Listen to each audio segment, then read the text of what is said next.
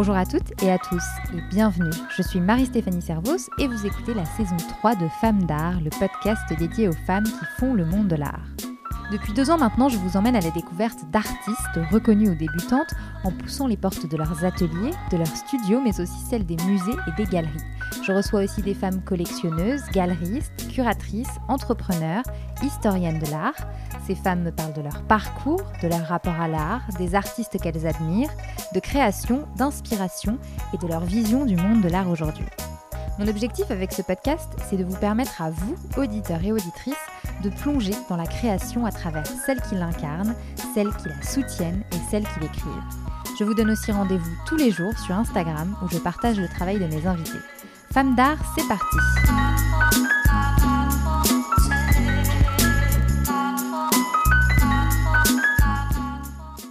Cette semaine, je reçois une artiste que j'aime beaucoup et dont j'ai déjà eu l'occasion de vous parler dans le numéro 0 du magazine Femmes d'Art publié en octobre dernier et disponible sur le site internet de Femmes d'Art. Cette artiste, c'est Cecilia Granara. Cecilia est artiste peintre, elle est née en Arabie saoudite dans une famille de diplomates italiens, ce qui lui a donc permis de passer toute son enfance entre Rome, Chicago, Mexico ou encore Londres, puis aujourd'hui Paris. Une éducation cosmopolite qui ne la prédestinait pourtant pas initialement à devenir artiste, vous l'entendrez. À tout juste 30 ans, Cecilia Granara est une étoile montante du monde de l'art.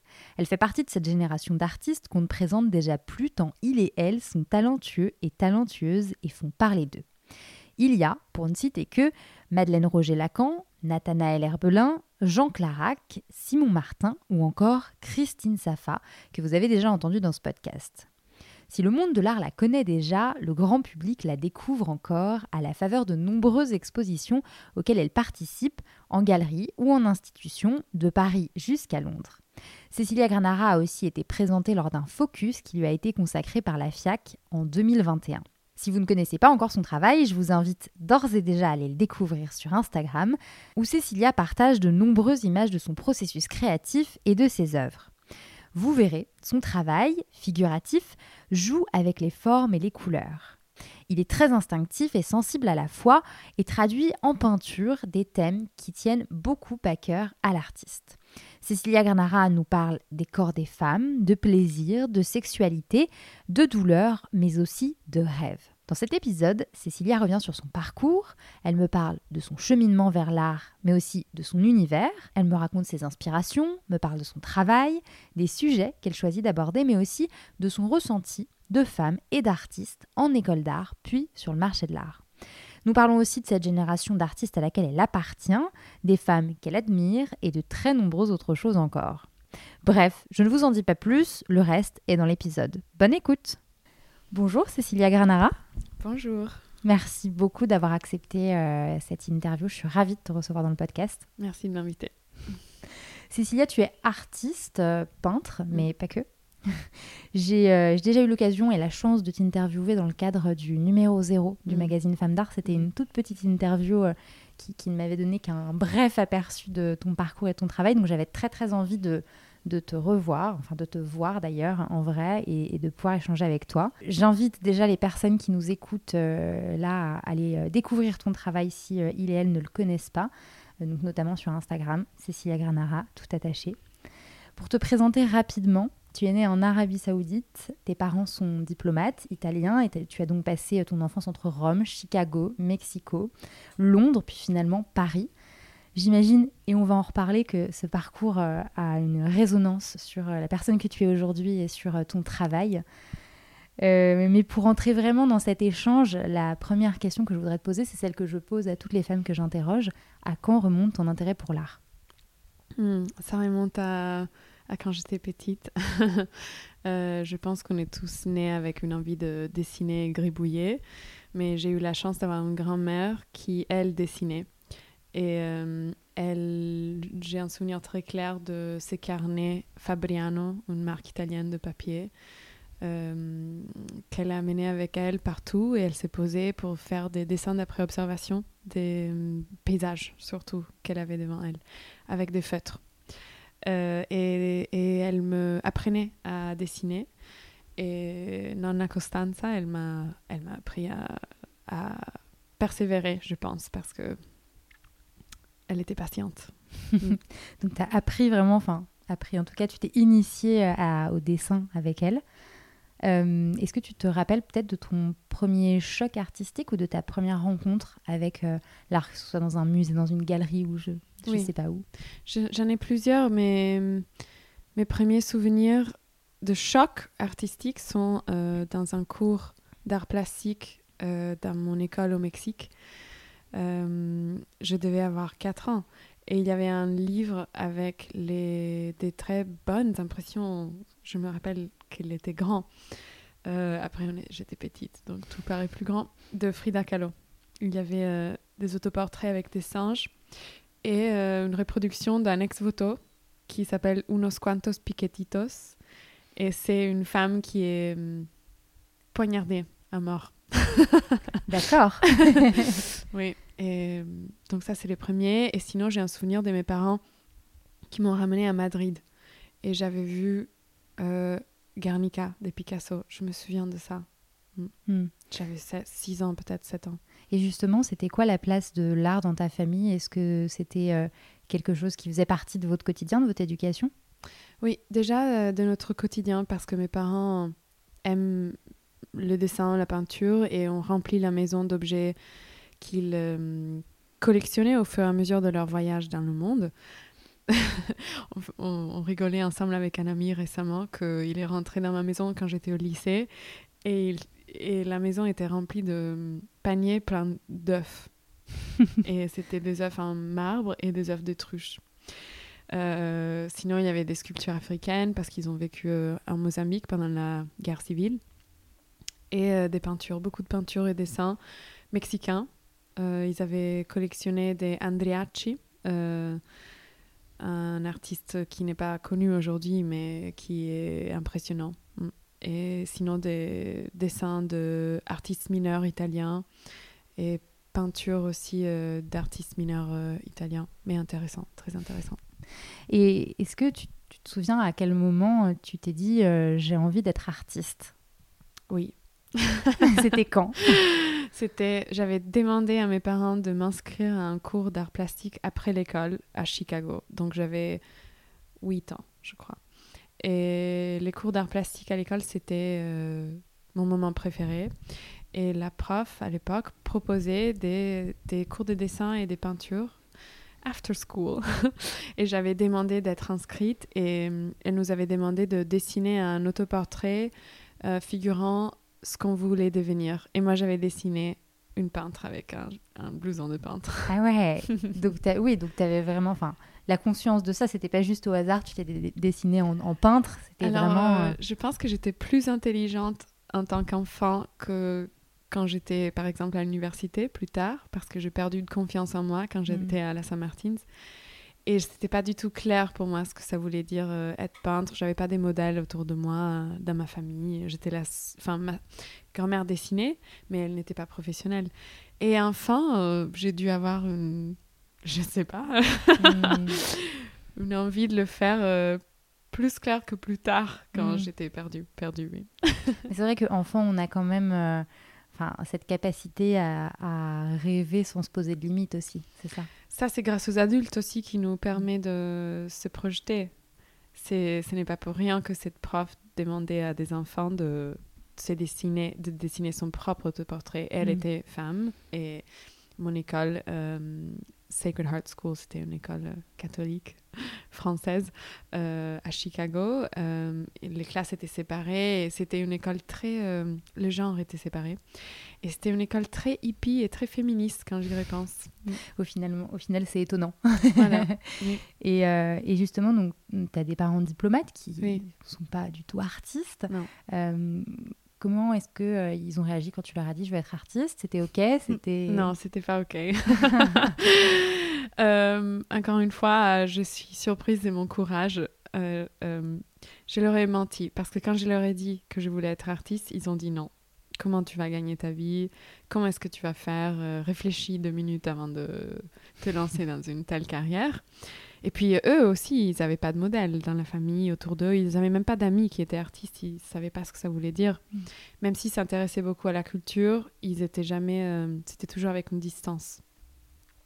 Et, euh, et en fait, on a aussi souvent tendance à voir des artistes déjà confirmés. dans- qui circulent dans les musées, dans les expositions.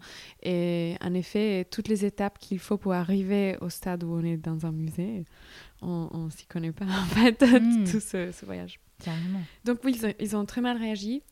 Euh, ils ont dit non. Et donc ce que j'ai fait, c'est que je suis allée voir mon prof au lycée d'art, Mr. Morgan. Et je lui ai dit que mes parents ne voulaient pas. Et j'ai construit un plan machiavélique. Avec Monsieur Morgan. Pas trop, lui, il, il pouvait pas prendre cette position-là, mais il m'a aidé. Donc j'ai fait quelque chose d'inhabituel. J'ai fait des demandes euh, à des universités de littérature parce que mes parents avaient accepté ça.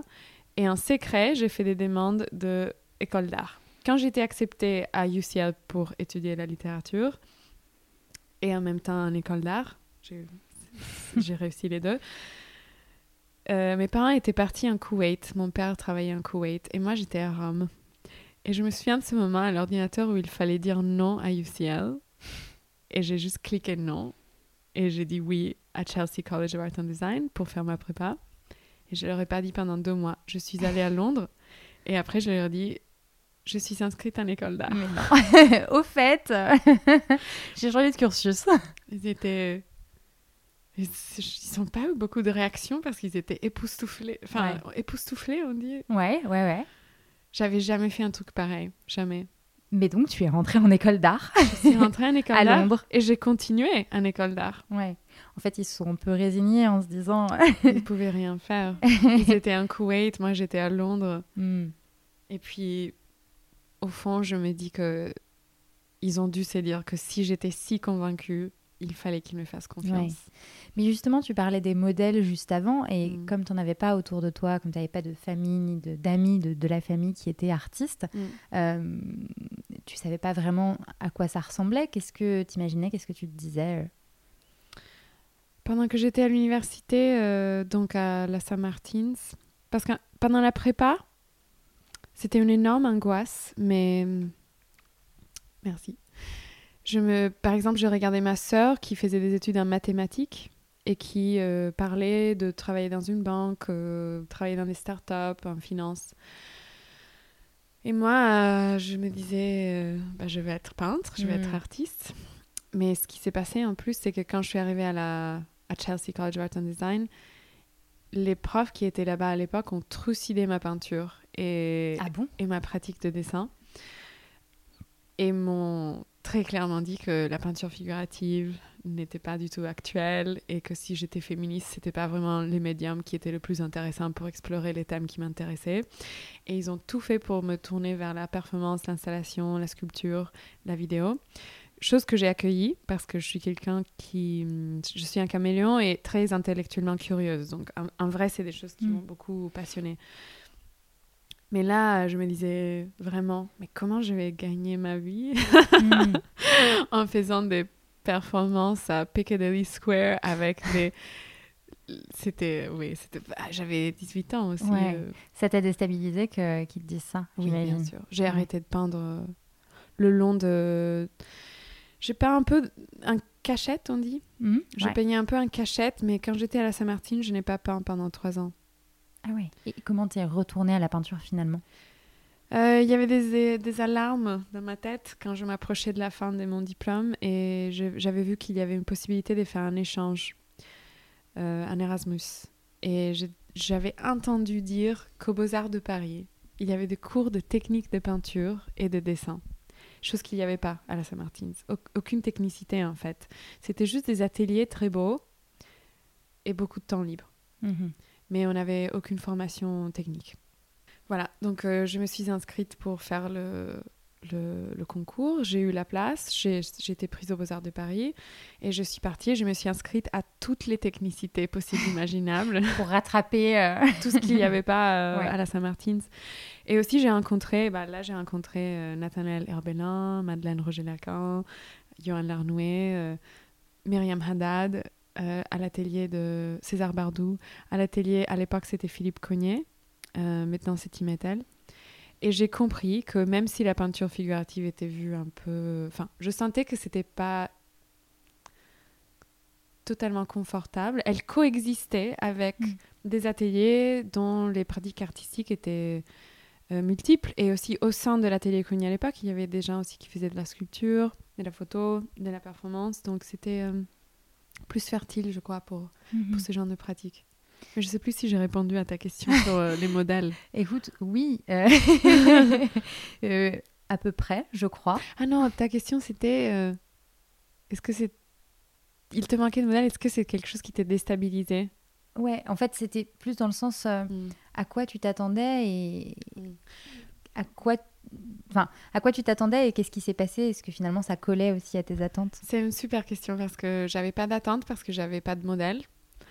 Les seuls modèles que j'avais étaient les profs qui étaient à la Saint-Martin's. Mais donc, je voyais qu'ils étaient profs, elle, Mm. Yel. Et je me disais, je vais être prof et peintre. Euh, et je me disais donc, j'avais construit un truc dans ma tête comme quoi il fallait avoir un master en théorie aussi euh, pour avoir une bonne base théorique pour devenir prof. Sinon, j'allais jamais réussir euh, à, à gagner ma vie de Mm. l'art. Euh, donc, c'était ça un peu le modèle que j'avais construit juste par euh, observation autour de moi. Donc finalement, tu arrives à Paris.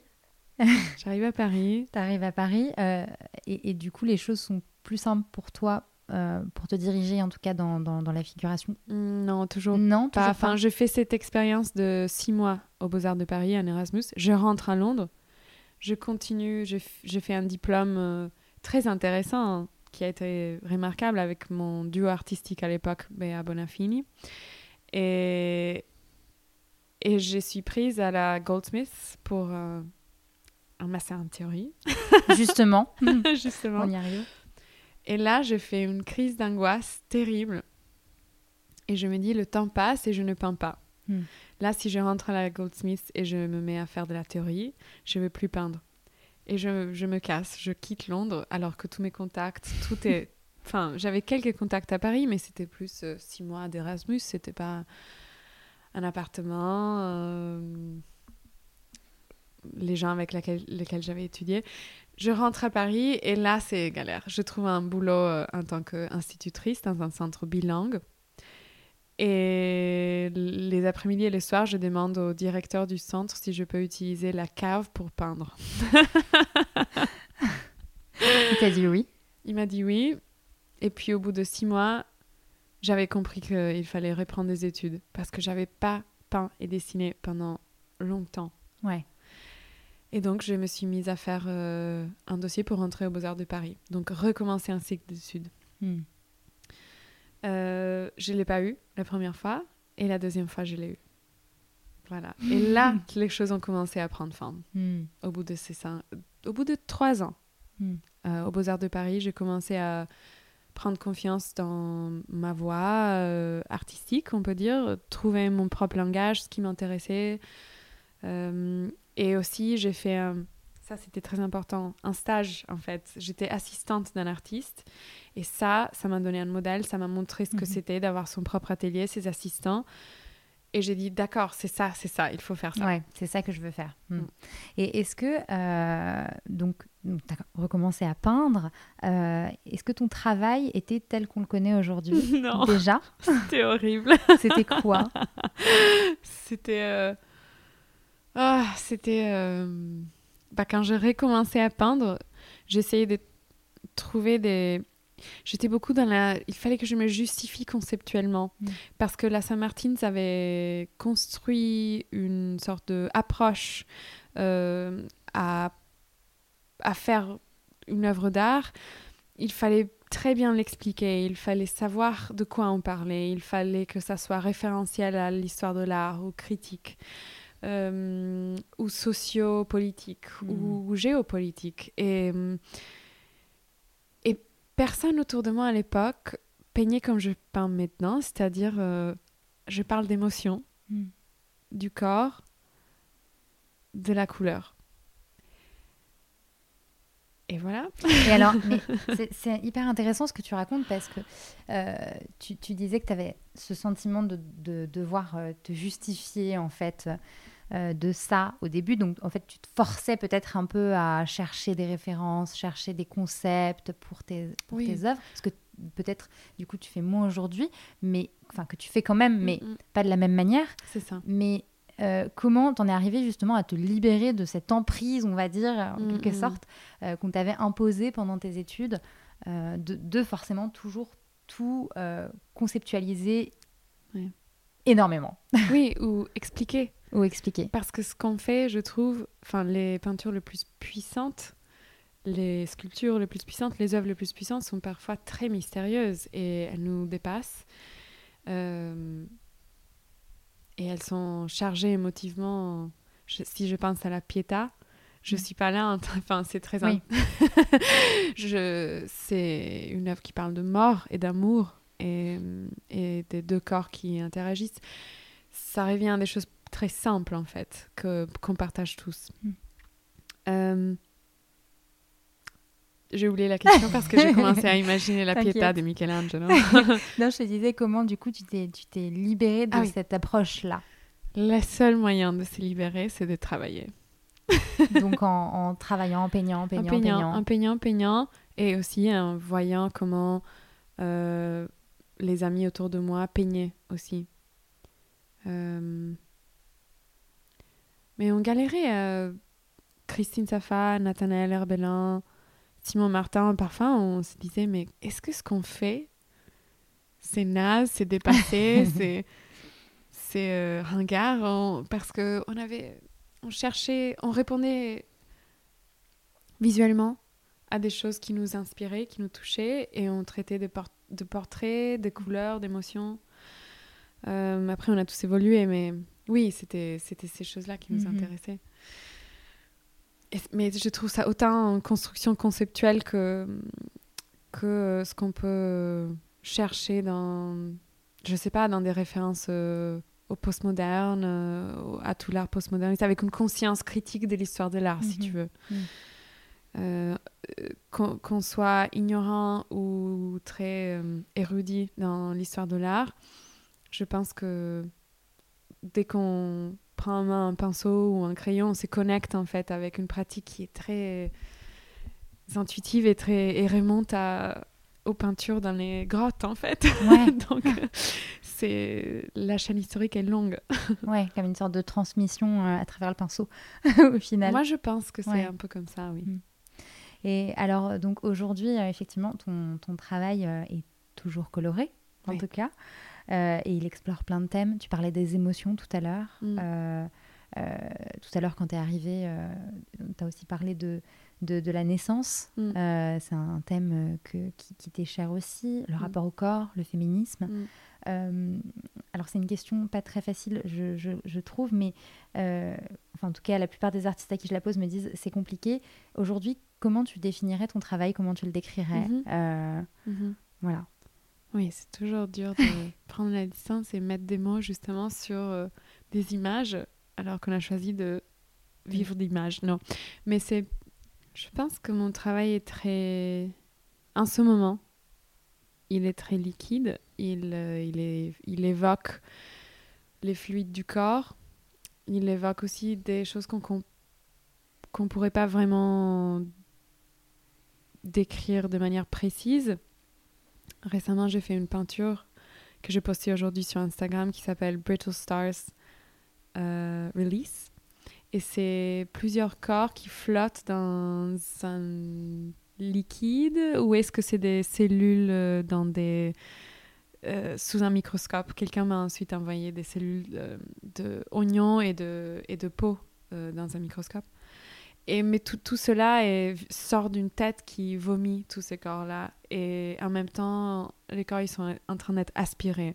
Par, il se passe beaucoup de choses. Et en même temps, on m'a dit, c'est le fond de la mer, c'est quand on fait du sub, sub on dit, euh, plonge. La plongée. La plongée. Euh, et il y a une femme enceinte, enfin, elle a un cercle autour du ventre qui est très marqué. Et j'étais tout à fait en train de penser à quelqu'un de très proche de moi qui essaye d'avoir un enfant depuis un an et je peins cette figure. Et les corps, ils sont en train de se détendre.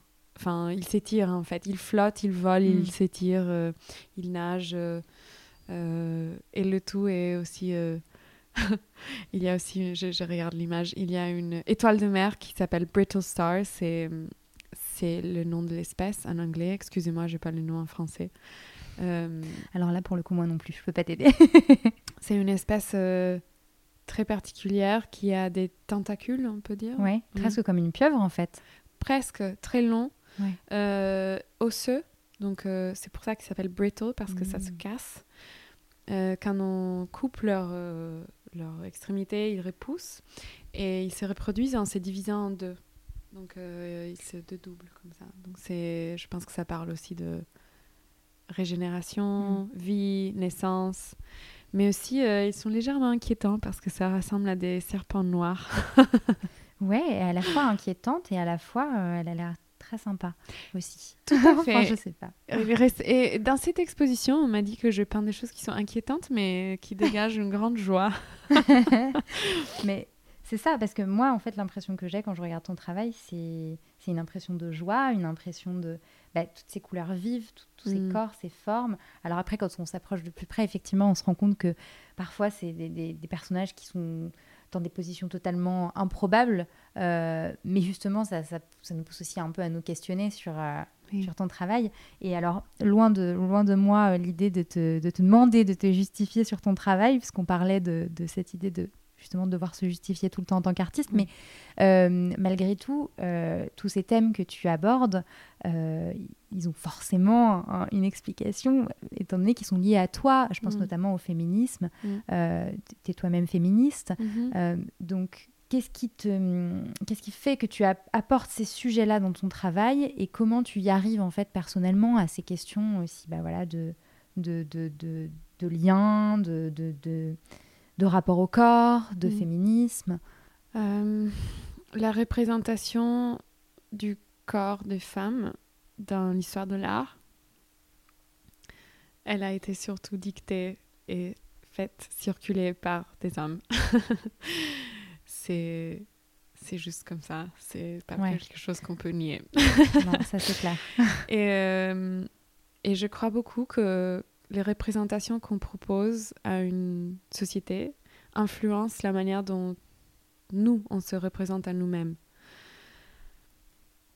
Jeune fille, j'ai grandi avec des images de femmes. franchement, j'aurais beaucoup... Enfin, je pense que cette génération a de la chance. On voit des représentations assez différentes. On... En peinture aussi, on voit... Tout se multiplie en ce moment et c'est très riche. Mm. Ça inquiète beaucoup de gens. Euh, mais c'est très riche. Et moi, pourquoi je, je parle de ces sujets?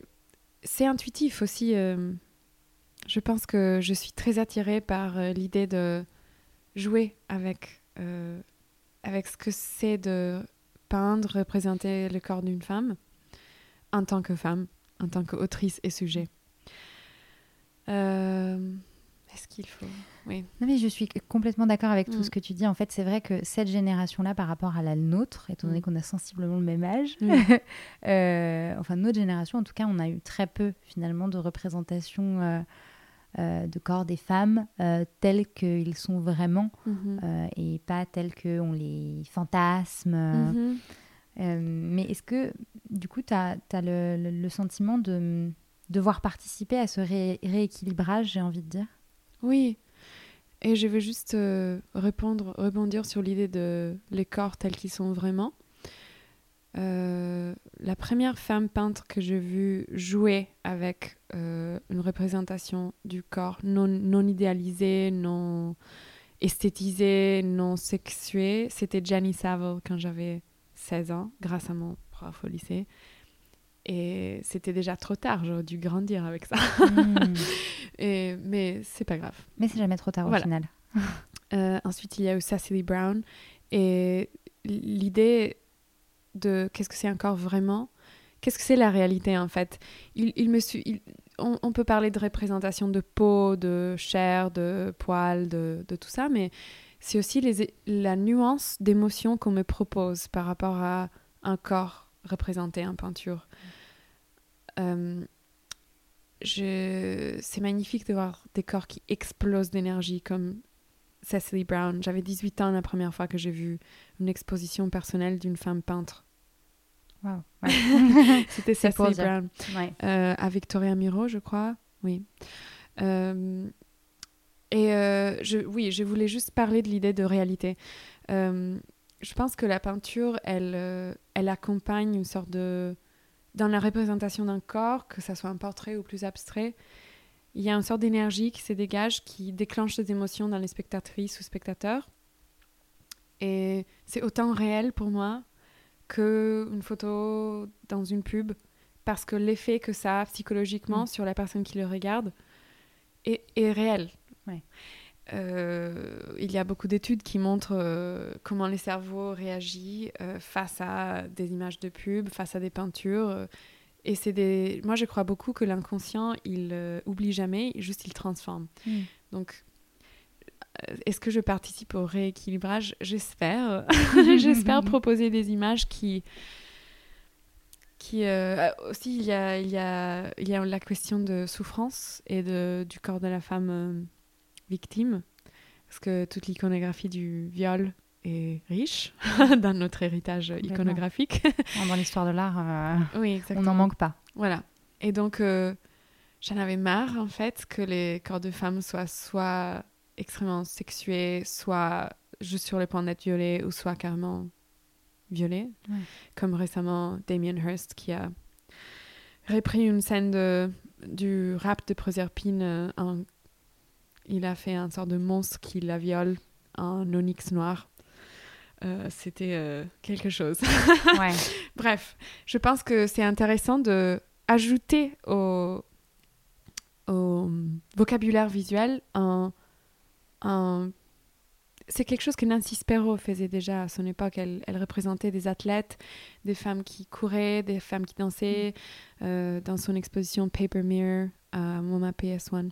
Mais en gros, oui, je m'inscris à cette idée que on peut juste contribuer à un vocabulaire mm. plus nuancé. Ça va, ça va donner des images différentes de, de qu'est-ce que le corps de la femme peut faire et mm, comment il peut être représenté. C'est aussi... On s'ennuie en fait, si on répète. On s'ennuie terriblement à avoir euh, les mêmes postures euh, dans les publicités ou dans les magazines de mode. Parfois, c'est ce que je reproche, c'est qu'il y a une sorte d'atmosphère euh, sexuée euh, qui, qui m'ennuie. Je, suis terriblement ennuyée. non, mais je, je, comprends tout à fait ce que tu veux dire et je partage. Oui. Et puis, c'est vrai que tu parles de la, de la pub et des magazines, mais mm. Euh, comme tu dis, bah, il n'y a pas que euh, la pub et les magazines, il y a aussi justement qui arrive dans notre champ de vision et donc dans notre cerveau l'art mm. qu'on voit au quotidien. Enfin, on n'est pas obligé d'être un expert en art pour rencontrer une œuvre d'art. Il suffit parfois simplement de se promener dans la rue. Enfin, mm. nos monuments euh, dans l'espace public, euh, mm. euh, certaines sculptures parfois qui représentent des scènes justement bah, de, oui, de viol ou, des scènes dans, dans, lesquelles les femmes sont complètement sous l'emprise d'un homme. c'est, enfin voilà, ce que je veux dire, c'est que c'est important effectivement de le faire aussi dans l'art parce que, comme tu le disais, l'histoire de l'art est remplie de représentations euh, misogyne, euh, violente, euh, où les femmes sont des objets et, des objets qu'on maltraite mhm. ou qu'on sexualise. Mais voilà, il n'y a pas que la pub, il n'y a pas que les magazines. Oui, et je veux parler aussi de sexualisation parce que je, je suis pour parler de sexualité. Je ne condamne pas la, enfin, la sexualité, euh, parler du désir, je trouve que c'est une position très intéressante en fait. Le plaisir, le, euh,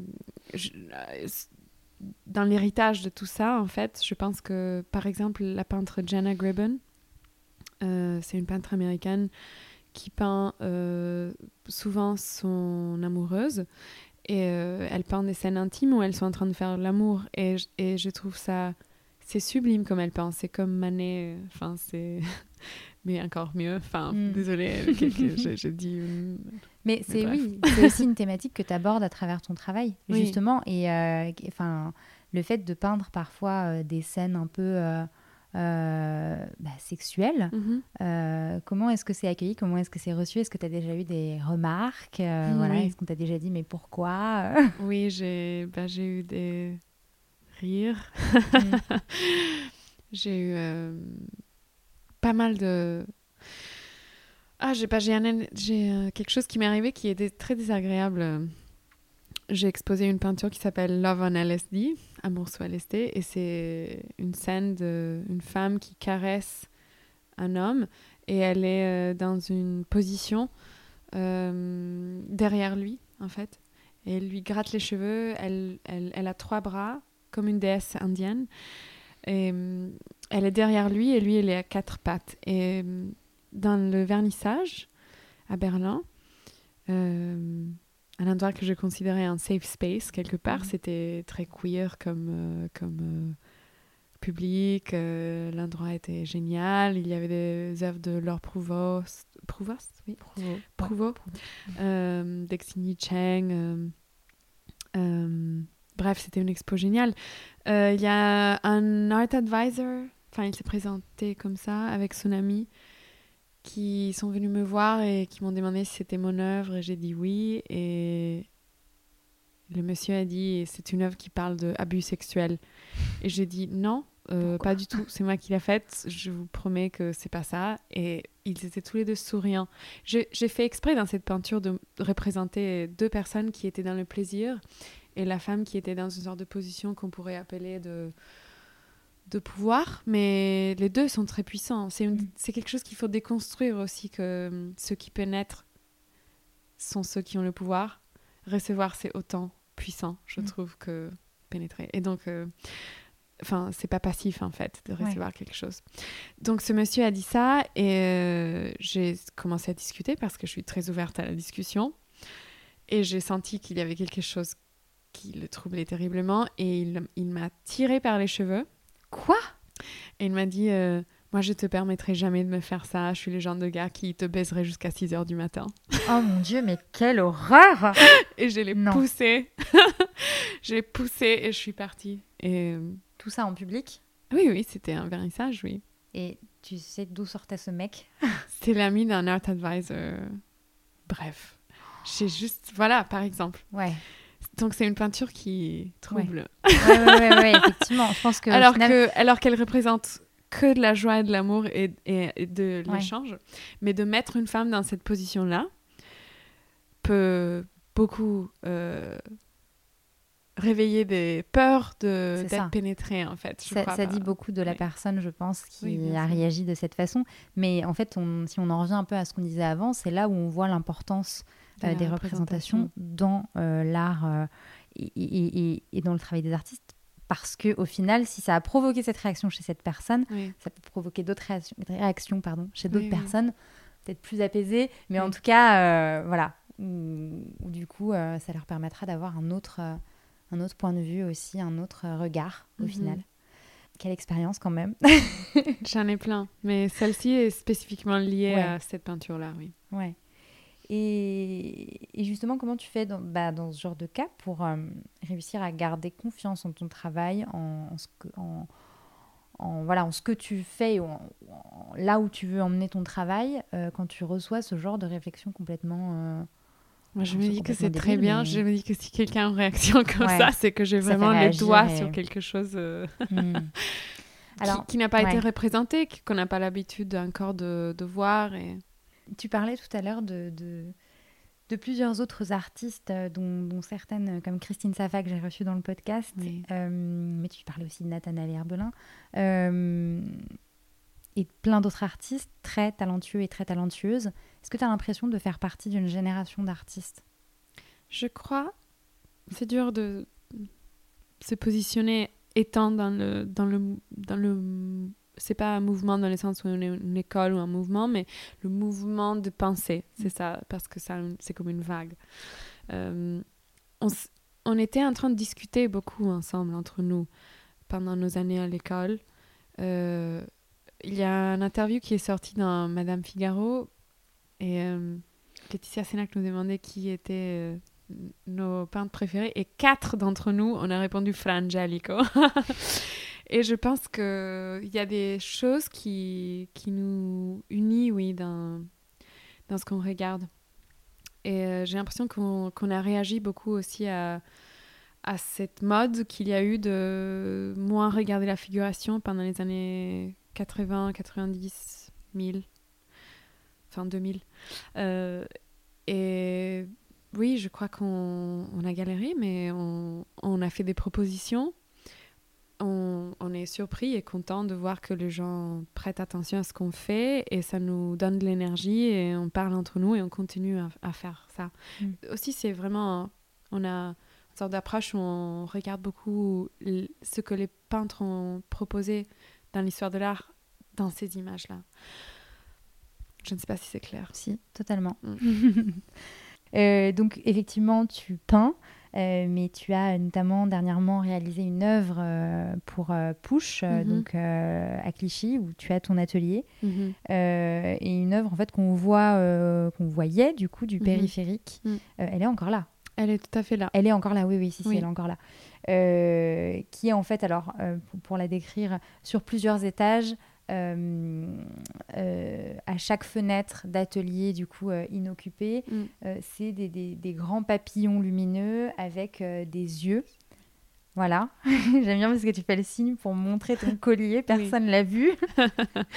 Mais puisque tu as un, œil autour du cou. Oui, et toi tu as un, tatouage d'un œil sur Exactement, voilà.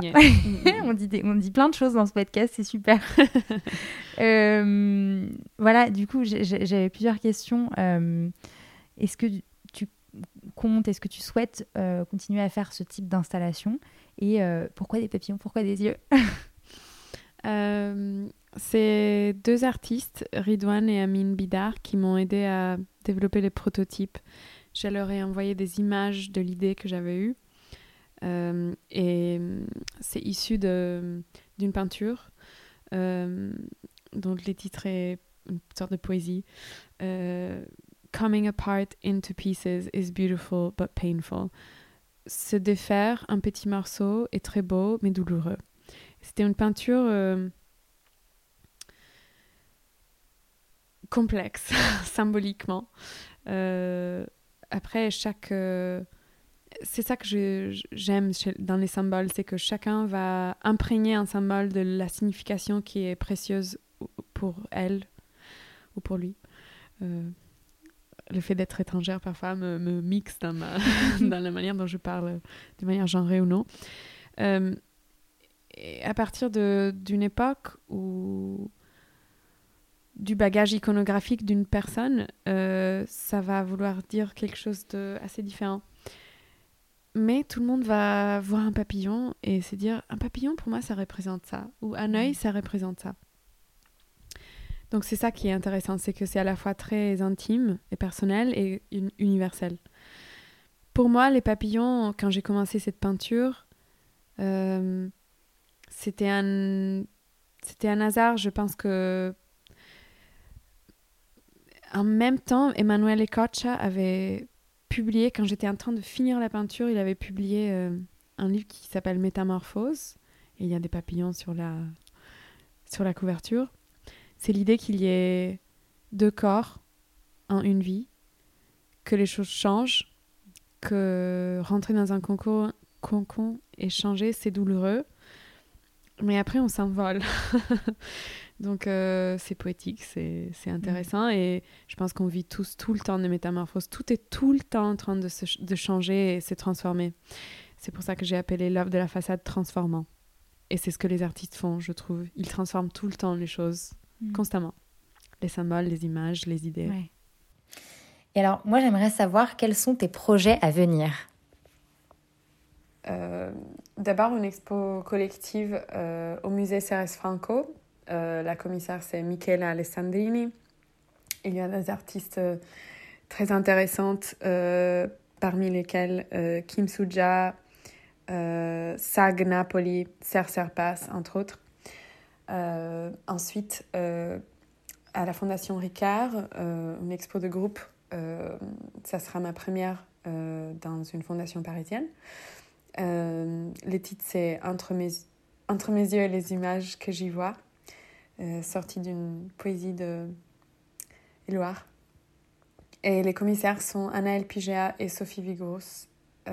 ça, parle, ça va parler de, des liens informels entre un groupe de peintres avec lesquels on, peut dire on a évolué les derniers dix ans.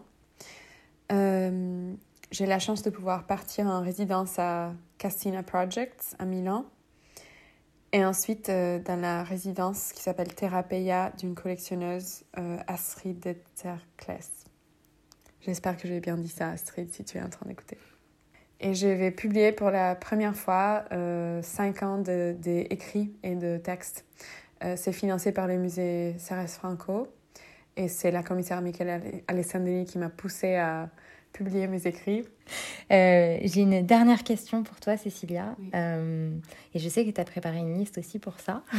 qui sont les femmes euh, du monde de l'art, ou, les femmes tout court d'ailleurs, que tu admires et qui ont été importantes pour toi? Alors, je vais commencer par. Il y en a eu beaucoup. Mais je vais commencer par parler de la commissaire Ekaterina Sherbakova.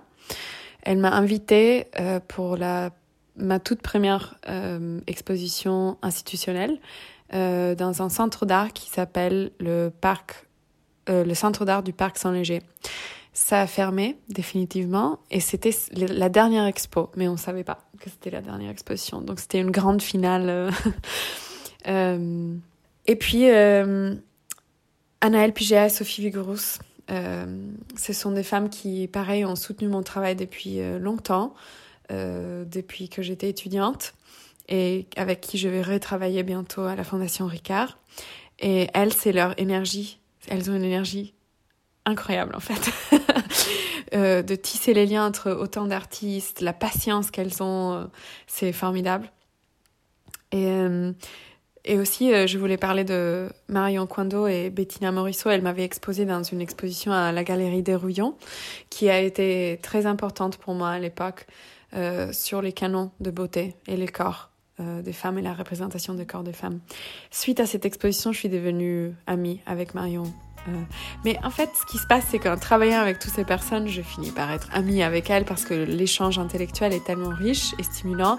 Et le fait de partager l'expérience d'être femme et femme dans le monde de l'art est tellement précieux euh, qu'elles deviennent mes mentors. Trop bien. Bah écoute, merci beaucoup Cécilia. J'étais vraiment ravie de pouvoir échanger avec toi. Merci.